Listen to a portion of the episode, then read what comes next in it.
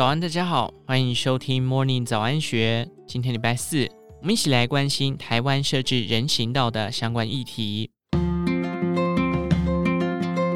电线杆、变电箱就是死路，轮椅要怎么走？YouTube 订阅数超过十万的网红蚁人 Leo，今年八月以轮椅族身份拍摄一支影片，盘点台湾人行道的奇形怪状，不合理的高低阶差。人行道断裂又没斜坡，骑楼被机车占满，自推轮椅上路的他频频受阻，就像在比一场高难度的障碍赛。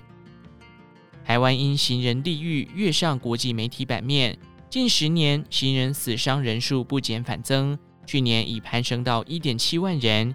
交通事故的死亡率与邻近的日本、韩国相比，更是居高不下。二零一二年，日本每十万人交通事故死亡数为四点一人，韩国约十点七人，台湾约十四人。到了二二年，日本降到二点五人，韩国更几乎砍半，大幅降至五点三人。唯独台湾仍高达十三点三人，足足是日本的五倍。去年丧命的交通事故者更创下逾三千人的新高。网红蚁人 Leo。因为八年前一场车祸意外导致半身瘫痪，他接受《金周刊》访问时直言，直到坐上轮椅才发现，最弱势的轮椅族用路人在台湾的行人环境更加没有生存空间。道路人行空间友善与否，不只影响全台逾三十万肢体障碍者。台湾将迈入超高龄社会，老年人口现已突破四百万人，无障碍的人行空间是迫切需求。阳明交通大学运输与物流管理学系教授吴坤峰点出关键：不只是为了我们的家人，其实我们每一个人未来都会用得到。事实上，轮椅是检验行人环境最直接的一种方式。吴坤峰说明，端看轮椅是否能够顺利转弯、上下坡，不因障碍物被卡住，就能看出人行道是否有足够的转弯半径、连贯性和合理径宽。放眼台湾巷弄街道的行人环境，连通性低、顺畅度不足是常态。对于一般行人来说，通行都很困扰，更遑论轮椅族。问题在于，目前在无障碍行人设施上设计的规范不够细致，也没有强制力。尽管内政部定有市区道路及附属工程设计标准，规定道路需设置无障碍通行空间，但空有准则。对于人行道与道路的高低差、人行道连贯性都无统一的规范。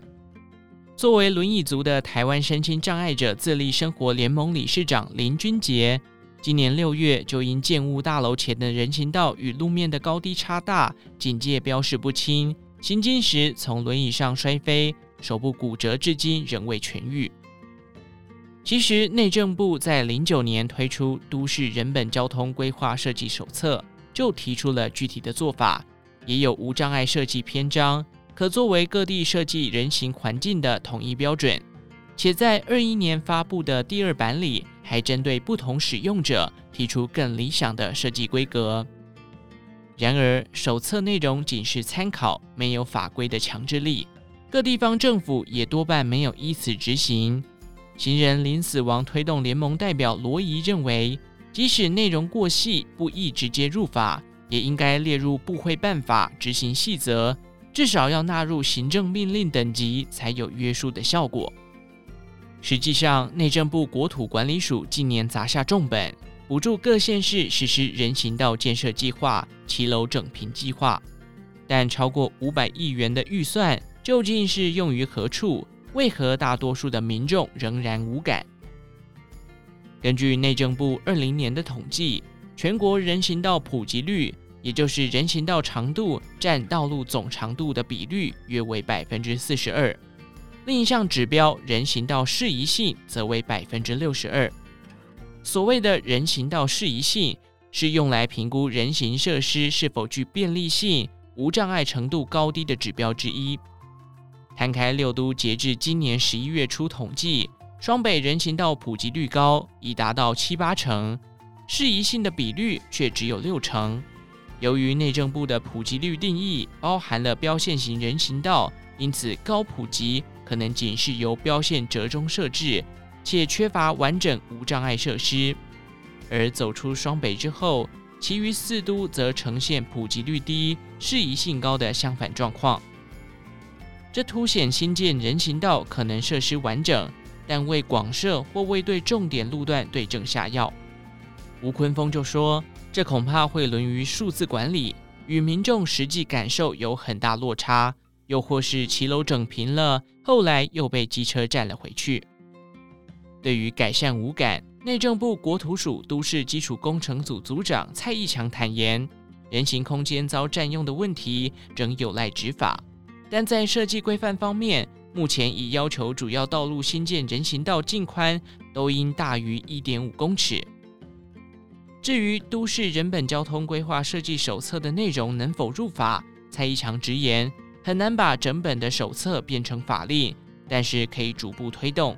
例如各界从中提出有共识的项目，进一步讨论法制化的可能。他也强调。目前各县市只要有拿中央补助的人行道建设，都会要求依照手册规划人行设施。不止如此，为了撕掉行人地狱的标签，政府提出以交通安全改革为核心的《道路交通安全基本法》抢救草案，十一月初已于立法院完成逐条审查，力拼本会期通过。有关行人空间设计的《行人交通安全设施条例》也正由内政部研拟草案，预计明年新会期送进立法院审查。